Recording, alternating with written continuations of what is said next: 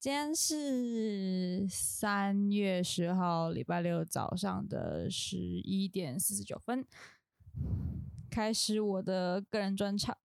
今天早上听到一件事很有共鸣哦，我不知道大家会不会有类似的经验。哎，我这样不直接开场是可以的吗？应该可以吧。好，我继续讲。反正就是呢，就是我我有在听瓜吉的新资料夹这个 podcast，然后听到一一段就是非常共鸣，就是女人都很在意自己的称谓，不知道大家有没有类似的经验？是小时候小时候会很想要赶快长大，当个就是女人的角色，包括很多。我现在印象最深刻，然后第一个出现是一部动画，呃，一部日本动画叫叫什么来着？我忘记了啊。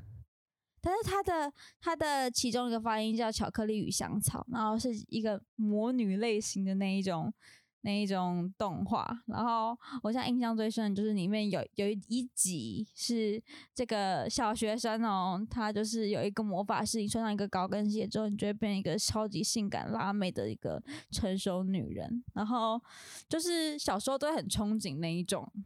变成漂亮女生，或是可以穿一些华丽衣服啊、漂亮衣服的人。最好笑的就是。我不知道大家有没有同样的经验，小时候最喜欢的那种很小，大概就是幼稚园啊，或者什么呃国小的时候，有一很流行一种那种高跟鞋，而且叫拖鞋的那种，高跟拉扣扣扣扣拉这样踩的那种。然后我小时候是属于那种没有那种鞋的人，然后看到就很羡慕那种人。可是小时候那种审美真的让人没有办法理解，但是就是你就很喜欢那种东西，只是会喜欢会羡慕，就是高跟鞋啊，或是。就是优雅的裙子、洋装啊，小时候就会喜欢这种东西，甚至还有蓬蓬裙，就是在某一个年、某一个年纪的时候，蓬蓬裙是就是蔚为流行的一种服饰。好，anyway，就是小时候可能会很憧憬、憧憬长大后的那种模样。然后呢，长大了之后呢，大概就是从国中开始就有人自称老妹，然后就是你不知道他在捞什么，但。回想起来，我不知道我有没有做过类似的事情诶，那应该会有啦，应该是有啦。然后一直到长大，如果大家有当过服务业，就很在乎一件事情，就是你是被被叫阿姨。就是如果你在店里面，然后对，又是那种亲子亲子来来来消费，然后妈妈一定会跟小朋友说，跟阿姨说再见嘛之类的。然后在那个年纪，就是在在那个当下，你就会很在意自己是被叫姐姐还是叫阿姨。尤其是我那时候，我在大学吧一二年级吧，在一间药妆店打工，然后我就就是那时候就会有点就是在意被叫阿姨这件事情。有时候啦，就有点想翻白眼，不小心的翻白眼。然后呢，因为我那个时候是那是又是店里面里面最小的那一个，就是明明年纪最小，但长得就是相对比较操劳。如果看过我本人的脸，应该知道我相对就是长得比较像研究生，但我不知道为什么，就就是长得比较老。那肯定跟穿衣服风格有关吧。可是那时候大家都穿一样的制服，然后我是那种懒化妆的人，你知道，就是呃能懒则懒，能省时就省时的那种女人。然后呢，很好笑，就是就是有一对有一对母女吧，应该是母女还是母子，就是妈妈带小孩，然后要买东西走，然后呢，然后他原本就跟小孩说，哎，要跟阿姨说再见，他一说阿姨，然后立马改口说要跟阿姨不姐姐说再见，他就这样讲话。然后我就听到“哎”两个字，原本内心的翻白眼。然后有时候，你知道我有时候就是有点控制不了自己，就是明明是内心知道翻白眼，但不小心眼睛就真的翻了白眼的那一种。然后就不小心就是翻了一下白眼，然后就微笑对小朋友说拜拜，这样子。就是到了到了大学这个年纪，就很在意被叫阿姨这样子。但我现在已经释怀了，毕竟我的那个称谓已经从阿姨跳到姨婆这种等级的时候，你就再也不会知道对称谓这个形式。这件事情感到感到嗯在意，就是长大之后大家都很在意自己是被叫阿姨或是叫姐姐，尤其是年纪越大，你会又会跟别人说哦，叫我姐姐，然后呃，到了我这个年纪，开始懂得就是社交场合，大家每一个都是姐姐之后，就每个都什么什么姐，什么什么姐这样子叫，然后这个姐来，这个姐去的，对，就会发现蛮讽刺，蛮有趣的啦，就是这样。但我今天不是要讲这个主题，我今天要讲是另外一个主题。但有有有兴趣跟我聊这个主题的，也可以赶快就是私信我们一下盒子，好不好？或是你跟我有同样的经验。我相信大家应该都有吧，尤其打工仔，打工仔最介意的就是客人跟你说你是阿姨还是姐姐，真的。那我们今天要讲什么主题呢？我先来开个小 号，来三二一。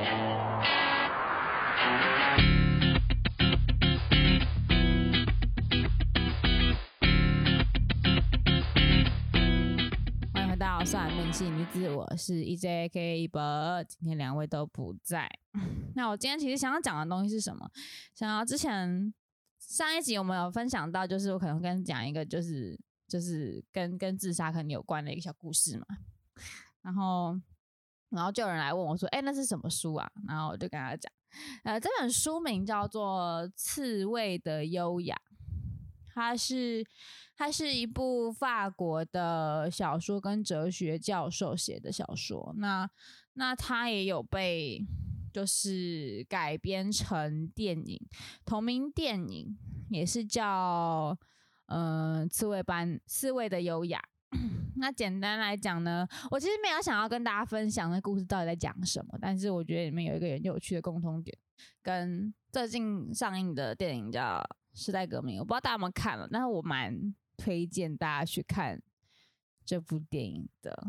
那原因就有点复杂，有时间再跟大家分享。好，就是呃，这部电影其实在讲一个 年轻，好像十几岁吧，我看一下啊、呃，是一个十二岁的小朋友，在一个很有钱的家庭里面。巴黎里面的高级公寓，巴黎是一个物价很高的地方。巴黎一个高级公寓里面出生的小朋友，然后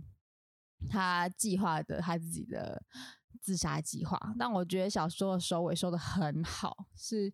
那为什么计划这个自杀计划？其实有一个很深层原因，他他但他不一定意识到这件事情，但他的呃前面一大堆论述其实都。有很多，就是他好像有一种看破、看破世世间的某种，就是人性的啊，那种恶啊、恶心啊，或是自自以为啊的那一种状态。例如，例如说，他可能会觉得他自己的姐姐是一个呃，就是他也是在写什么哲学。类似的论文，然后他就可能就讲，觉得姐姐就是那种啊，其实很笨的女人啊，就是为了写论文而写论文啊，然后自以为就是怎么样啊，然后妈妈是一个有就是就是忧郁症的患者啊，然后就是自己把自己搞很忧郁啊，然后就是看了几次呃精神分析的大师的，就是智商之后，就好像懂了什么一样啊，就是一可怜女人啊，就是很常就是用。就是他们很可怜呐、啊，那些字就是很就看不起他们的那种态度，去对自己的家人，然后把自己关起来。然后，然后在里面又讲到另外一个女人是在这个大楼里面，呃的类似于呃管理员的一个女生，一个女人，老女人。然后这个女人也是非常聪明的人，但她要隐藏自己的聪明，因为她怕她的这个学士是会被其他人被视为你配不上这个学士，或是在装聪明那种人。就是因为在那个时代背景下的人会觉得说啊，你这个守门人看什么什么战争与和平这种经典名著，你你你懂什么的那一种，所以他要既要隐藏自己的学识，自己的。自己的那一种蒙广大见野，然后同时又抱着这种讽刺态度，然后好像看着这一朵、这一个、这个高级宫里面的所有人这样子。那为什么会讲这部这部作品？其实，其实我是一个很少看小说的人，都不知道大家有没有这样觉得，就看得出来我是一个对文学作品不怎么涉猎的人，但我为此感到羞愧了。就是 这女生最后讲到一件事，我觉得很有感触。就是他之所以会想要结束自己的生命，结束在这个荒唐的世界里面，是因为他对改变、改变这些可怜的人、可怜的妈妈、可怜的姐姐、可怜的爸爸、可怜的这些人感到无力，所以他才会有这么强烈的欲望，是想要结束这个生命。我不知道大家有没有，嗯，类似这种体验是。大家很常知道，想要自杀的人可能是，嗯，想要结束自己生命的人。我们不说，先不要说自杀好了，就是，嗯，通常啦，我们可以大家理解，可能是哦，真的活得太痛苦了，这当然是对的，这个理解是对的。可是如果只停在太痛苦的话，我觉得会有点片面，这样子。当然，有些人是太痛苦了，有些有些不到自杀，可能是 self harm，就是就是自伤的类型，可能是就是想要获得一些关注、同理或是支持，想要被理解这件事情。但嗯，想要自杀的这些人呢，有一种人是他他在一个例如说好家庭系统里面，真的是。看了所有他觉得想要帮却帮不上忙的人，这其实是很多人家家庭议题的角色会遇到的状况，就是我想要介入我的家庭，但我却不知道怎么介入，或是我介入我的家庭，但我却无能为力的那个状态，那个无力感是很强大的。那有些人甚至可能自己的家庭可能真的，呃，令他痛苦，他又改变不了这个状态，所以让他想要无力的想要结束自己的生命，因为看着也痛苦。你不能帮也很痛苦，这种种痛苦会让他无力到我不想看到了，所以就有些人可能就会结束自己生命，然后有些人可能就逃脱这个家庭系统，但是又同时又保持某个矛盾的心情，是我逃脱好像有点不负责任，但是我不逃脱我也很痛苦的那个状态，嗯 然后同时又会有一种罪责是。呃，你逃脱了之后，这个家庭系统人又越来越烂，那那我要怎么办？其实这个东西很很复杂，很很纠结，所以所以那个无力感才会庞大到可能会想要结束自己生命。但是这个十二岁的女孩，她他其实就是一个很干净的水，一盆很干净的水。我觉得他是一个很干净的水。他看了这些，他甚至可能。不一定，他他抱持的态度不是不是那一种广大爱心，想要帮助这些啊受苦受难人，他是一种用一种看不起的眼光。他前面的叙述手法都是一个呃很看不起这些人，呃在玩弄，只是自以为自己很聪明这些富人阶族们，就很看不起这些人。的那个状态去理解，不管是自己的家人啊，在这一栋公寓里的人呐、啊，这样子，所以他他到后面那个理解到自己为什么想要做这件事情，或是因为看到一个他很就是他唯一看到一个很在乎的这个女人的生命消失之后，意识到这件事情的时候，让我觉得这个故事写得太好了。我当时看到的时候就觉得，哦，这个故事写得太好了，然后同时。无力感这个东西又是一个，我觉得，呃，如果你是一个极为热心想要助人的人，也很容易遇到的问题，就是当当我很在乎的人，呃，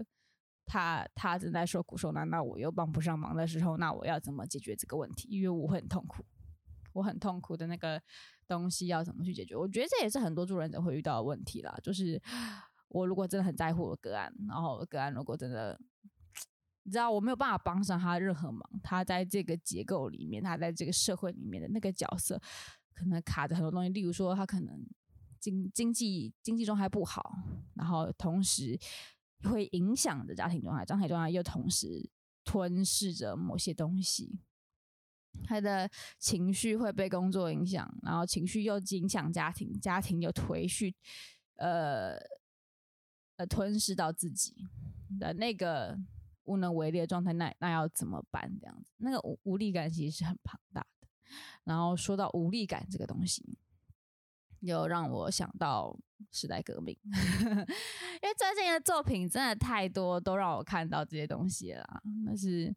那那个无力感啊，在时代革命里，我我不讲，就是时代革命从头到尾的那些东西，我觉得大家去去体会，因为我觉得作者也讲，导演也讲得很好，就是你你就先去体会时代革命，而不是不用抱着任何的角度，你就去体会它就好。那个东西是真实，那个感受是真实的，你还去体会一下《时代革命》这部电影。然后里面其实有一段是某一个香港人的自杀潮。那那个自杀潮其实对改变的一个政治现况，或是他们现在的现况的无力感，强大的无力感到让他们想要结束自己生命，因为他们看不到未来。其实那个东西好像概念其实有点相似，那个相似性是，那个相似相似性是我记，我不管怎么改变都都无能为力，我一直被打破、被压迫、被。一个更强大的力量所迫，我没有，我没有，呃，战胜的可能吗？我们可以这样说。然后在家庭系统里面，可能是我我很劳累，我我努力的想要改变这个家庭系统，但我却不知道怎么做。即便在感情状态、亲密关系里面，也会有类似的状况。所以，那那那我该怎么做？我觉得其实这个东西就是一个。很大很百年